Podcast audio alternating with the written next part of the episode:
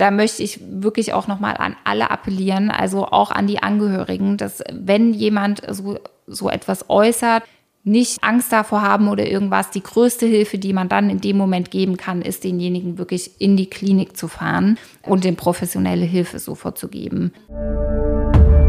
Licht und Schatten. Mentale Stärke im Winter. Herzlich willkommen zur zweiten Folge meiner vierteiligen Podcast-Serie Licht und Schatten. Auch in der zweiten Folge des Podcasts spreche ich mit Dr. Katrin Stelzer.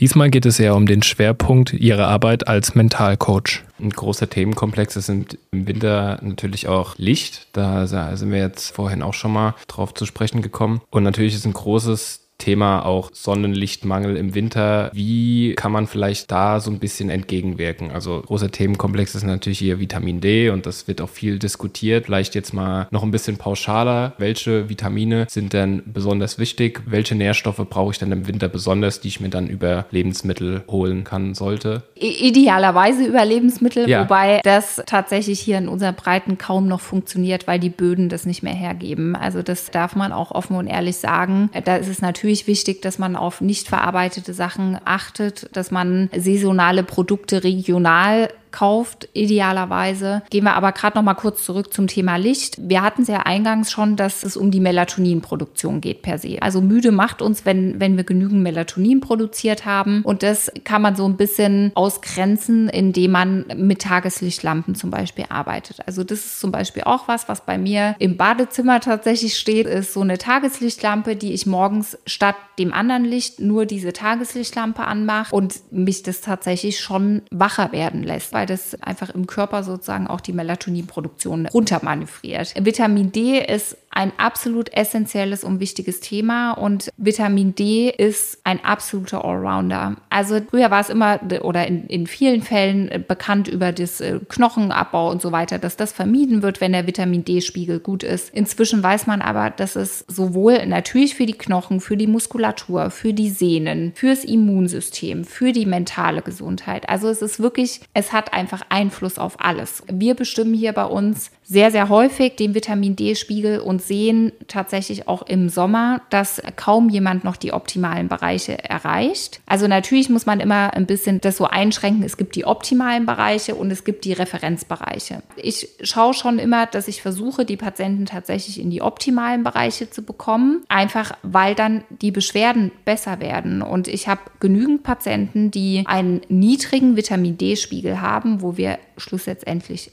rein das Vitamin D bestimmt haben und dann entsprechend substituiert, denen es schon allein dadurch Welten besser ging. Also auch wirklich was, was die mentale Gesundheit, die haben gesagt, das ist Wahnsinn. Ich bin so viel klarer und aufgeräumter und, und habe einfach das Gefühl, dieser Nebel im Kopf ist, ist weg und ist weniger geworden. Und das ist aus meiner Sicht was, was essentiell ist. Wichtig dabei ist aber nicht einfach blind zu substituieren, sondern wirklich den Wert bestimmen lassen. Also, dass man da schaut. Was des Weiteren wichtig ist, ist der Eisenstatus mit Vitamin B12 auch, weil das Ferritin, das ist unser Eisenspeicher, sorgt dafür, dass der Sauerstoff im Körper gut transportiert wird wird. Und wenn da ein Mangel ist, sind wir einerseits nicht so belastbar, tatsächlich auch was den Sport angeht. Also dass äh, so Symptome wie Luftnot, Muskelschmerzen oder ähnliches auftreten können. Windelgefühl ganz, ganz häufig assoziiert tatsächlich mit Eisenmangel. Und der Vitamin B12-Wert sozusagen ist auch wichtig für, für die Regeneration, für das Wohlbefinden. Und da haben wir tatsächlich vor allem bei Frauen aufgrund der Menstruationsblutung, also nahezu immer eigentlich hier einen Mangel Mangel, wenn, wenn ich das bestimme, mit den entsprechenden Symptomen. Und auch da schauen wir, dass wir abhängig von dem Wert, der dann im Labor nachgewiesen ist, auch schauen, wie kann man das wieder auffüllen. Beim Eisen ist es zum Beispiel so, dass der Darm nur eine ganz, ganz kurze Strecke hat, wo er das Eisen wirklich dann auch ins Blut aufnimmt. Und dann muss der Darm auch noch so strukturiert sein, dass er gut funktioniert. Also, dass da nicht irgendwelche Löchelchen drin sind, wie ich es immer gern sage, kleiner Schweizer Käse. Wenn es dann dahin diffundiert, wo es gar nicht hin soll, dann haben wir auch nichts davon. Von daher sind wir tatsächlich relativ häufig auch bei Eiseninfusionen, dass es wirklich direkt ins Blut geht. B12 auch absolut abhängig von, von den Blutwerten. Was wir zudem hier noch bei uns auch ähm, relativ häufig machen, sind tatsächlich Infusionen mit Vitamin C hochdosiert, weil das gerade in den Wintermonaten haben wir auch die Infektzeit, wird sehr, sehr viel Vitamin C verbraucht. Und das können wir über ein gewisses Maß über die Ernährung zuführen, ja. Aber die Rezeptoren sind dann auch besetzt und dann wird halt alles andere, was zu viel ist im Darm, wird halt ausgeschieden. Und deswegen ist es auch idealer, dann über die Vene das Ganze zu geben, dass es direkt im Blut ankommt und wir sozusagen den Darm da so ein bisschen umgehen. Zink ist für mich der absolute Allrounder und Must-Have für den Winter. Braucht man auch nicht unbedingt zu bestimmen. Wir machen es im Rahmen der Blutentnahme auch immer mit und sehen da einfach, dass die meisten auch da im unteren Normbereich sich aufhalten und dann die Infektanfälligkeit auch insgesamt mehr steigt. Vitamin D, Eisen, Vitamin B12, Zink und Vitamin C. Das sind so meine fünf. Ja, die, die, die Top 5 der genau. besten Vitamine im Winter. Kann man da vielleicht dann auch pauschal sagen, dass man die präventiv im Winter nehmen kann? Und wenn ja, wie kann ich das jetzt als Normalverbraucher machen? Also Zink auf jeden Fall. Da empfehle ich immer 25 Milligramm. Gibt es natürlich verschiedene Präparate. Das, was es jetzt tatsächlich so allgemeingültig in diversen Drogeriestores oder ähnlichen gibt, das sind meist nur 5 Milligramm. Das, das ist in der Regel nicht ausreichend. Also es sollten schon wirklich 25 Milligramm sein. Vitamin C ist es wirklich, also sollte man auf ein bis zwei Gramm am Tag über die Ernährung tatsächlich achten. Mittels Zitrusfrüchte in Paprika sind so ist zum Beispiel auch sehr, sehr viel Vitamin C drin. Alle anderen Sachen tatsächlich über eine Laborbestimmung. Ja, also weil, weil wir da auch die Situation haben, wenn es viel zu hoch ist, dann kann es auch wieder ins Negative gehen. Deswegen ist das Thema tatsächlich beim Vitamin D auch so, dass es da so kontrovers diskutiert wird, weil ja, es ist so, wenn der Wert deutlich zu hoch ist, dann hat es eine toxische Wirkung, definitiv. Und deswegen sage ich da Laborbestimmung und idealerweise natürlich auch bei jemandem, der sich gerade auf dieser Mikronährstoffebene ein bisschen intensiver auch damit befasst, weil einfach die Referenzwerte, die uns vom Labor vorgegeben werden, nicht dem entspricht, was der Optimalwert ist und was dann auch entsprechend Symptomverbesserung zuführt. Ja, also das ist auch ganz häufig so, dass wir hier in den Bestimmungen Werte haben, die sind im unteren Normbereich, die sind nicht außerhalb dessen, also formal nicht pathologisch. Jedoch haben wir die Symptomatik definitiv und wir verbessern die Symptomatik definitiv mit unserer Therapie. Das ist so. Sie arbeiten auch als Mentalcoach. Wie sieht denn Ihre Arbeit auf dem Gebiet, speziell auch im Winter, mit Menschen mit mentalen Problemen im Speziellen. Wie sieht Ihre Arbeit auf dem Gebiet denn aus? Hatte ich ja auch initial schon gesagt, dass mein Fokus da vor allem auf die Entspannung gerichtet ist. Jetzt steht Weihnachten wieder vor der Tür. Jeder weiß, oh Gott, jetzt geht wieder die Planung vom Essen und die Geschenke und dies und das und jenes. Also äh, die Termine füllen sich noch mehr als im Rest des Jahres gefühlt und die Zeit ist noch knapper. Deswegen ist da ganz wichtig der Hinweis von mir, immer wirklich eine Planung zu machen und zu sagen, okay, was ist ist jetzt wirklich extrem wichtig, sich die Termine hinzustellen und aber auch, und das ist das Aller, Allerwichtigste, Pausen ganz bewusst mit einzuplanen. Und wenn es ist, dass ich die Toilettenpause dazu nutze, um Atemübungen zu machen zum Beispiel und das Handy mal weglasse und nicht mitnehme. Hier in der Praxis konkret machen wir das in der Regel so, dass wir eine Messung des vegetativen Nervensystems machen. Das heißt, wir können darstellen, wie ist die Aktivität des Sympathikus, also unseres Stressnervs und des Parasympathikus, unseres Entspannungsnervs. Und das machen wir erstmal so, ne, der Klient liegt und entspannt, wir gehen raus und es passiert gar nichts für eine bestimmte Anzahl an Herzschlägen. Und dann folgt noch eine zweite Messung, wo wir unter einer angeleiteten Atmung schauen, wie können wir den Parasympathikus, also unseren Entspannungsnerv aktivieren. Und dann entsprechend daraus natürlich für jeden Einzelnen dann auch erarbeiten, okay, was ist für mich wann wie umsetzbar. Sehr, sehr hilfreich ist gerade im Winter tatsächlich auch, wenn man sich darauf fokussiert, was ist denn heute an meinem Tag gut gelaufen. Wenn man sich abends hinsetzt und wirklich so ein Dankbarkeitstagebuch zum Beispiel führt. Ja, also das dass man sagt, und das braucht gar nicht viel Zeit, sondern dass man sich wirklich und idealerweise schriftlich, weil es dann noch mal viel besser im Gehirn verarbeitet wird, aufschreibt drei Dinge, die mir heute ein Lächeln ins Gesicht gezaubert haben. Das reicht. Und da geht man damit ins Bett und dann arbeitet automatisch das Gehirn dann daran, was habe ich zuletzt gedacht. Das, das ist so, das ist die Grundstruktur unseres Gehirns und deswegen ist es wirklich wichtig, gerade im Winter, sich auch auf die guten Dinge zu fokussieren und das kurz bevor man ins Bett geht. Vielleicht nochmal, um das Ganze jetzt so ein bisschen zusammenzufassen, welche Behandlungsansätze, Therapiemethoden können Sie denn im Fall von körperlichen Beschwerden, die mit dem Mentalen zusammenhängen, jetzt konkret umsetzen? Und wo sind zum Beispiel auch, wenn ich jetzt Probleme hätte, wie kann ich das merken, okay, jetzt sollte ich zu Ihnen kommen oder zu einer Kollegin, einem Kollegen mhm. mhm. auf dem Gebiet?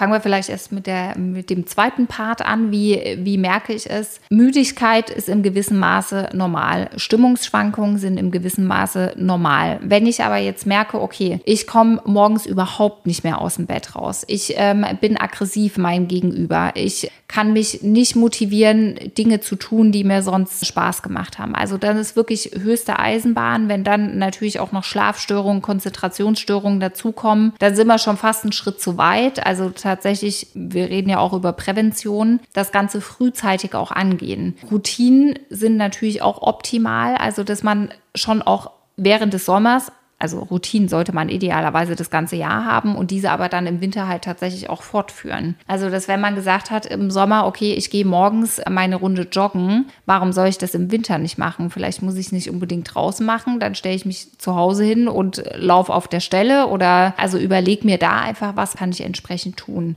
Insgesamt ist es für mich und gerade auch für unsere Praxis absolut relevant, dass man das Gesamtpaket sieht. Also jetzt zu sagen, okay, verbessere nur deinen Schlaf oder verbessere nur deine Ernährung oder äh, nimm jetzt nur wild irgendwelche Nahrungsergänzungsmittel, macht aus meiner Sicht gar keinen Sinn. Also bei mir ist es wirklich so, dass ich gucke, dass wir eine Bestandsaufnahme machen, das heißt Schlaf- und Ernährungsprotokoll, dass es eine umfassende Blutentnahme gibt und dass man daraus dann entsprechend schaut, wie kann ich was in den Alltag integrieren, was kann optimiert werden. Reichen Nahrungsergänzungsmittel sollten wir eher auf eine Infusionstherapie gehen und dann für den Einzelnen individuell die Therapie, den Behandlungsplan, den Präventionsplan zu erarbeiten. Aber ab wann würden jetzt denn zum Beispiel Ihre Kompetenzen enden, wenn man das so sagen kann? Und ab wann sollte man dann wirklich vielleicht eine Psychologin, einen Psychologen aufsuchen? Also der erste Ansprechpartner ist in der Regel immer der Hausarzt, weil der entsprechend die Kontakte dann idealerweise auch knüpfen kann, beziehungsweise die ja weiterhin sehr, sehr lang bestehenden Wartezeiten auch mit verschiedenen Tools möglicherweise überbrücken kann. Wenn jemand natürlich wirklich böse Gedanken, das heißt Selbstmordgedanken hat, dann ist das was, was direkt ins Krankenhaus gehört. Ja, also das ist eine Zwangseinweisung in dem Moment und da möchte ich wirklich auch nochmal an alle appellieren, also auch an die Angehörigen, dass wenn jemand so, so etwas äußert, nicht Angst davor haben oder irgendwas. Die größte Hilfe, die man dann in dem Moment geben kann, ist denjenigen wirklich in die Klinik zu fahren und den professionelle Hilfe sofort zu geben. Ansonsten ist es schon so, dass man die verschiedenen Stufen der Depression natürlich gucken soll. Wenn jemand jetzt morgens gar nicht mehr aus dem Bett kommt und alles nur zulässt, dann ist es äh, absolut schon höchste Eisenbahn. Nichtsdestotrotz ist es auch so, dass bei leichter depressiver Symptomatik es absolut Sinn macht, auch einen Therapeuten mit ins Boot zu holen. Und auch da bin ich immer noch der Meinung, in den USA hat jeder seinen Therapeuten und da ist man quasi in Anführungsstrichen komisch, wenn man den nicht hat. Und bei uns ist das immer noch so verpönt und das ist mir auch echt ein Herzensanliegen, wenn wir da hinkommen, dass es überhaupt nichts schlimm ist, wenn man sich die entsprechende Hilfe holt, sondern dass es einfach die Arbeit von dem Psychologen ist ja auch auf auf der mentalen Ebene, dass wir damit einfach die körperlichen ähm, Beschwerden weghalten und es gar nicht so weit kommt. Deswegen ist aus meiner Sicht es sinnvoll, viel, viel, viel, viel eher da schon ranzugehen und sich Gesprächspartner sozusagen mit ins Boot zu holen und das auch gar nicht als ich bin jetzt krank. Also warum soll ich zum Therapeuten gehen, wenn ich erst krank bin? Es gibt keinen Grund dafür, sondern es sollte präventiv daran gearbeitet werden, dass wir auf lange Sicht gesund bleiben. Und da ist das Mentale essentiell, weil sonst kann sich der Körper einfach nicht erholen. Jetzt haben Sie mir schon vorgegriffen, weil ich eigentlich für den Abschluss noch so eine Art Appell vorgesehen hatte. Jetzt haben Sie das schon gemacht. Vielen Dank schon mal. Mit Blick auf die Uhr würde ich sagen, ähm, kommen wir auch langsam dem Ende zu. Haben Sie vielleicht trotzdem noch eins, zwei Sätze zum Abschluss? Ganz wichtig, trau dich.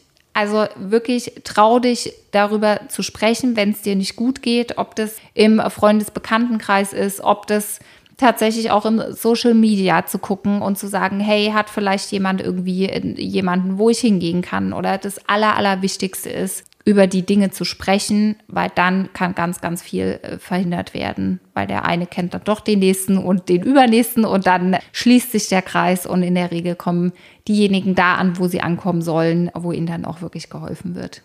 Also trau dich und sprich darüber. Danke, Frau Stelzer. Das war die Folge zu Vitaminen, die im Winter besonders wichtig sind und was man tun sollte, wenn schwerwiegende mentale Probleme aufkommen. In der dritten Folge von Licht und Schatten spreche ich mit Psychologin Patricia Gill-Schulz darüber, wie man mentale Stärke fördert und was bei mentalem Stress am Arbeitsplatz wichtig ist. Licht und Schatten, mentale Stärke im Winter ist eine Produktion der VRM von Allgemeiner Zeitung, Wiesbadener Kurier, Darmstädter Echo und Mittelhessen.de. Redaktion und Produktion Aaron Neumann. Ihr erreicht uns per Mail an audio.vrm.de.